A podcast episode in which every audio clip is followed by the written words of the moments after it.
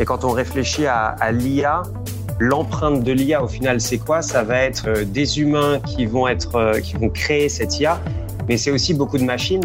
Et donc pour eux, mettre des objectifs de réduction carbone, ça voudra dire maîtriser l'empreinte carbone du cloud.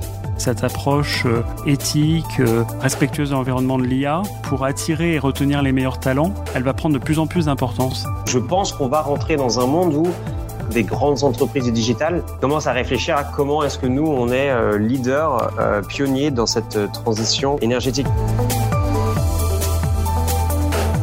Bonjour à tous, bienvenue dans Place à la Data, le podcast de l'IA vraiment durable. Je suis Jean-Baptiste Bozich, fondateur et CEO d'Equimetrix, leader de la Data Science for Business. Dans ce podcast, nous aborderons les multiples facettes de cette question, euh, qu'elles soient techniques, euh, éthiques, écosystèmes et bien d'autres facettes. Je reçois aujourd'hui euh, Olivier Corradi, qui est président fondateur d'Electricity Map. Et Olivier, je vais te laisser te présenter. Bonjour et merci beaucoup pour cette invitation. Donc Olivier Corradi, je suis fondateur d'Electricity Map. J'ai un background en machine learning et en intelligence artificielle et je suis actuellement basé à Copenhague parce que j'ai des origines danoises. Voilà. Notre première euh, équation impossible, parce que c'est souvent des équations impossibles à résoudre, c'est euh, peut-on euh, concilier responsabilité environnementale et impératif financier ou économique pour les entreprises? C'est une excellente question qui n'est est pas forcément évidente et, c'est vrai que je vais la prendre plutôt du point de vue du domaine que je connais un peu, qui est le domaine de, l'électricité. Et quand on réfléchit à, l'IA, l'empreinte de l'IA au final c'est quoi? Ça va être euh, des humains qui vont être euh, qui vont créer cette IA, mais c'est aussi beaucoup de machines. Et ces machines, au final, elles ont une empreinte double qui est une empreinte matérielle, euh, les métaux rares, etc., pour fabriquer toutes ces machines. Et d'un autre côté, ça va être une consommation d'électricité. Donc la partie matériaux, je vais pas du tout en parler parce que c'est pas mon domaine d'expertise. Par contre, effectivement, sur le côté électricité, gros challenge, bah, c'est qu'on vit quand même dans un monde euh, où 80% de notre énergie, euh, c'est des carburants fossiles. Du côté de l'électricité, on a encore deux tiers de l'électricité dans le monde euh, qui provient de sources fossiles. Donc au final, toute cette IA qui au final tourne par des machines alimentées par l'électricité, pour être véritablement durable, il faut qu'elle s'inscrive euh, dans un schéma bas carbone, donc qu'elle consomme de l'électricité qui n'émet pas de carbone. Donc au final, ma perspective, euh, la perspective première, c'est de dire une IA qui est réellement durable. Au final, c'est une IA déjà qui se base sur des machines qui consomment de l'électricité bas carbone. Cette question de la durabilité, est-ce que pour toi, et notamment sur cette question de consommation ou d'impact environnemental euh, de l'IA, est-ce que pour toi c'est quelque chose que les entreprises prennent au sérieux? Et si elles ne le font pas encore aujourd'hui, pourquoi elles devraient le faire selon toi? Alors c'est une excellente question et c'est vrai que dans, notre domaine d'activité avec Electricity Map, alors ce qu'on fait nous, c'est de couvrir en fait, de cartographier les émissions de carbone du système électrique globalement euh, dans le monde entier et en temps réel, et on s'adresse de plus en plus aux entreprises du monde digital. Et pourquoi est-ce que ces entreprises nous contactent et pourquoi est-ce qu'on travaille avec elles? C'est parce qu'il y, y, a plusieurs enjeux qu'elles ont en tête.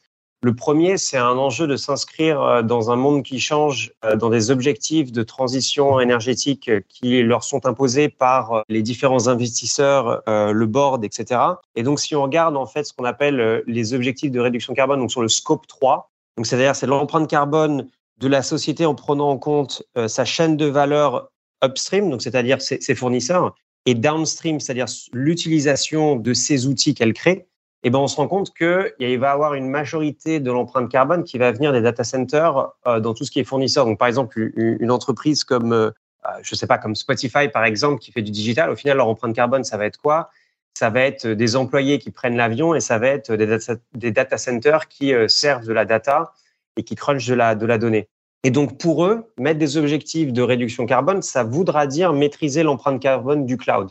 Cette approche pleine de sens cette approche euh, éthique, euh, respectueuse de l'environnement de l'IA, pour attirer et retenir les meilleurs talents, elle va prendre de plus en plus d'importance. Est-ce que ça, toi, tu le vois aussi euh, au quotidien, dans tes interactions, soit avec tes équipes, soit avec tes clients? Alors, on le voit sous deux angles. Donc, il y a l'angle du recrutement. Les grandes entreprises du digital se battent pour avoir des talents qui ne sont pas forcément, bah, comment dire, faciles à recruter parce qu'ils sont relativement uniques et dans un domaine qui est très pointu. et donc, et c'est surtout en plus une cible qui est à la recherche de sens. Et donc, une entreprise qui ne peut pas leur proposer un sens aussi, et justement s'inscrire dans un monde qui change, c'est très important. Donc, on, effectivement, on le voit beaucoup. Il y a toute une image, un, changement de, l'image de marque des grandes entreprises du digital commence à réfléchir à comment est-ce que nous, on est euh, leader, euh, pionnier dans cette euh, transition énergétique. Et il y a un deuxième aspect qui est l'aspect plutôt consommateur, c'est-à-dire qu'en tant que consommateur, je vais demander en fait aux services que j'utilise aussi de s'inscrire dans ce monde qui change. Et un exemple concret que j'ai en tête, c'est par exemple Windows qui commence à faire des expérimentations pour réduire l'empreinte carbone de l'électricité que les ordinateurs utilisent en commençant à déterminer le, moment idéal auquel il faut lancer les mises à jour de l'ordinateur. Et donc, je pense qu'on va rentrer dans un monde où les systèmes de réseau, les télés, etc., en fait, tout, du côté consommateur va avoir une, proposition de valeur supplémentaire qui est de dire est-ce que je peux euh, aider la transition énergétique en achetant au final un, device qui lui-même est au courant, euh, sans mauvais jeu de mots, de l'état du réseau électrique pour réduire l'empreinte carbone?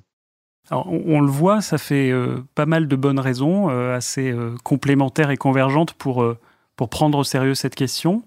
Il y a une dernière raison que, que j'aimerais évoquer, qui est tout simplement la réduction de coûts, qui pour moi est d'ailleurs une des raisons les, les, majoritaires pour que les entreprises, disons, prennent, prennent des décisions importantes. Et, et on a de la chance dans le système électrique c'est qu'en général, l'électricité qui est décarbonée, elle est aussi moins chère. Donc en réalité, si on réduit sa consommation ou si on la déplace à des endroits ou à des moments où l'électricité est plus verte, on réduit aussi les coûts.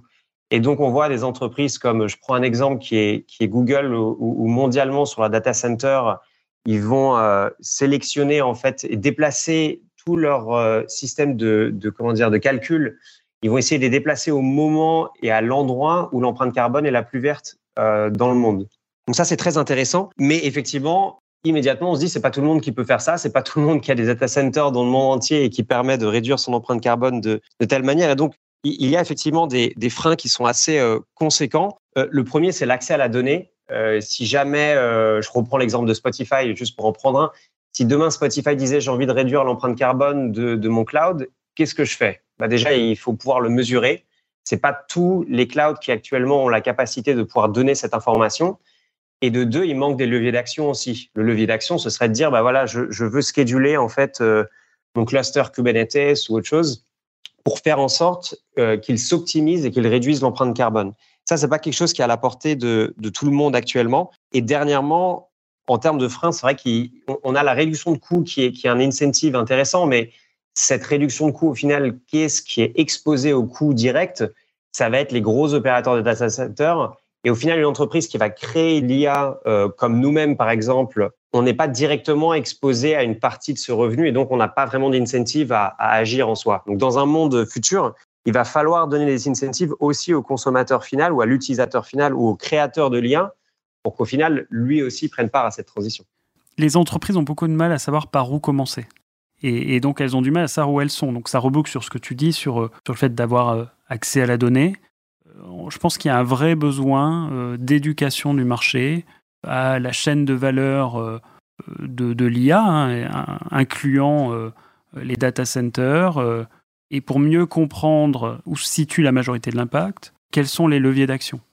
Il y a peut-être un, second axe d'éducation qui est autour de, de la promesse de l'IA parce qu'on a une philosophie qui a été, je pense, euh, très influencée par la Silicon Valley, et qui est cette, philosophie qui est de dire euh, toujours plus. Et donc AlphaGo, c'est un bon exemple, c'est-à-dire que faire rêver avec des usages très complexes, où on se dit en gros, euh, si on a plus de données et plus de, plus de puissance de calcul, on saura tout mieux résoudre qu'un humain ce qui est déjà une fausse croyance, euh, et qui en plus conduit, et nous on l'a vu, hein, on a eu une, vague, euh, une, période où cette mode-là est arrivée et où il a fallu réajuster notre processus de, d'embauche.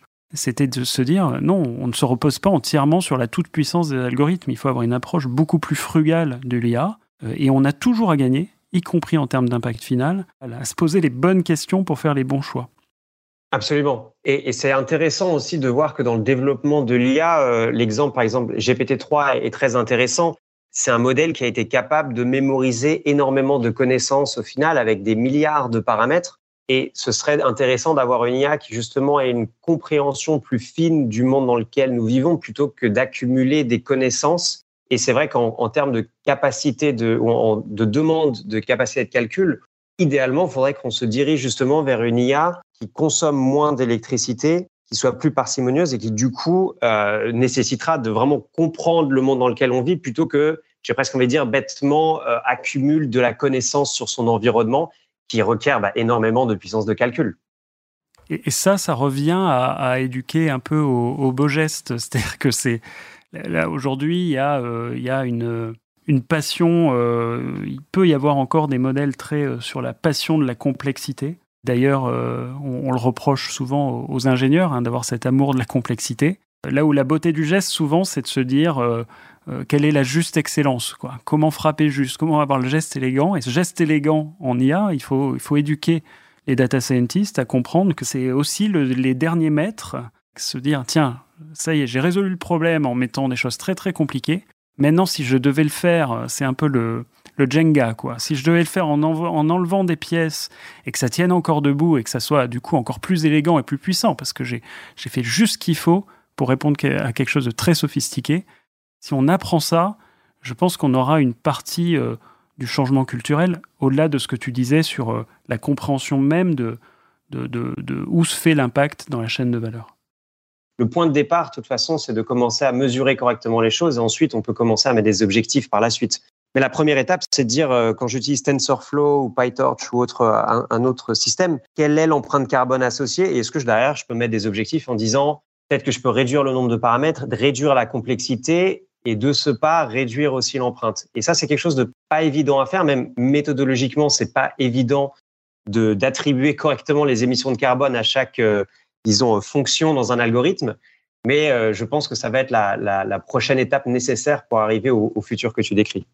Du coup, si on devait être très terre à terre et, conseiller euh, à, des grands groupes des premières étapes ou par où commencer, quelles questions se poser pour commencer et, adresser vraiment cette question d'une IA durable, d'une IA euh, plus consciente euh, de son impact sur l'environnement, par où tu commencerais? Alors, dans un premier temps, la, première question à se poser, c'est euh, de cartographier de manière relativement fine l'empreinte carbone des services cloud, je dirais, ou, IT en tout cas, qu'on utilise dans l'entreprise. Et pour ça, il y, a un peu deux, solutions. Soit on est sur quelque chose qui est plutôt on-premise parce qu'on a ses propres serveurs mais c'est pas encore complètement évident. Par contre, sur le côté cloud, là, il y a des, les gros opérateurs cloud qui commencent à réfléchir à créer des outils pour permettre à leurs clients de comprendre euh, leur empreinte carbone. Et là, euh, ce que je ferai dans un premier temps, c'est tout simplement leur demander de faire gage de transparence pour montrer exactement quand j'utilise un serveur sur Amazon à telle heure, combien d'électricité est-ce qu'il a utilisé et quelle est l'empreinte carbone associée. Parce que ça, ça permet après d'arriver sur la deuxième étape, qui est de dire quels sont mes leviers d'actionnabilité. Et dans les leviers d'actionnabilité, il y en a quelques-uns qui sont intéressants. Dans un premier temps, c'est choisir l'emplacement du cloud ou le prestataire de cloud qui, euh, au final, est responsable d'un minimum euh, d'émissions de, gaz à effet de serre. Donc, il va y avoir le, choisir le prestataire, mais aussi choisir le data center un data center euh, en Allemagne, c'est pas la même chose qu'un data center euh, en France ou, euh, ou, en Espagne ou en Angleterre. En fonction des conditions de météo, ça peut changer. Et donc, il y a tout cet aspect-là qui est assez intéressant. Le troisième volet, ça va être commencer à optimiser après en temps réel. Et je pense qu'on n'y est pas du tout encore, mais j'imagine un futur proche dans lequel on va pouvoir réduire son empreinte carbone en dynamiquement choisir dans quel data center est-ce qu'on veut effectuer tel entraînement de tel IA à un moment donné. Et c'est peut-être une façon de commencer à avoir des objectifs euh, à la fois business et environnementaux. On a eu un cas euh, qui illustre assez parfaitement ça et qui se trouve assez facilement parce qu'il a été publié avec Unique Héritage Média, qui est un éditeur de presse et qui avait une problématique euh, économique, qui est la problématique économique de tous les diffuseurs de presse, qui est de comment on, distribue les magazines sur un réseau où finalement on va mettre un à deux exemplaires dans chaque kiosque, donc beaucoup de largeur, peu de profondeur et où en même temps, euh, cet objectif rejoint un objectif aussi environnemental qui est euh, que euh, on réduit, grâce à un use case comme ça, de 25% la quantité de papier utilisé, puisque on va en distribuer moins et qu'il y aura moins de pertes, etc. Et donc, tous les endroits où on arrive dans la chaîne de valeur à identifier une convergence d'un objectif environnemental et d'un objectif financier sont probablement les endroits on doit développer des use cases, et notamment des use cases qui, peuvent utiliser l'intelligence artificielle, parce qu'on n'a pas tant parlé de ça, aujourd'hui, mais l'intelligence artificielle peut être aussi un enabler, pour parler euh, bien français, pour, euh, euh, pour apporter finalement des gains environnementaux.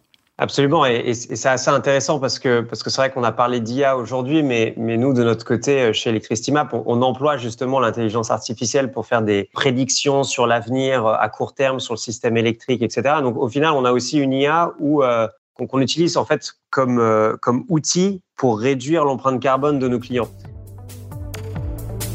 Merci beaucoup Olivier. J'espère qu'on pourra euh, poursuivre cette conversation euh, tous les deux, mais en attendant, tu peux peut-être euh, nous dire où nos auditeurs peuvent te retrouver ou te suivre. Je vous conseille à tous de, suivre, si vous êtes curieux, electricitymap.org, cartographie du coup mondiale des émissions de carbone du système électrique. Vous pouvez me suivre aussi sur Twitter et on a aussi un compte Slack, un channel Slack que vous pouvez retrouver sur notre site web où on discute un petit peu avec notre communauté euh, sur le développement d'Electricity Map. Voilà, mais merci beaucoup pour cette invitation. Merci encore Olivier, et puis quant à nous, on espère vous retrouver euh, dans deux semaines pour aborder une nouvelle facette de l'IA.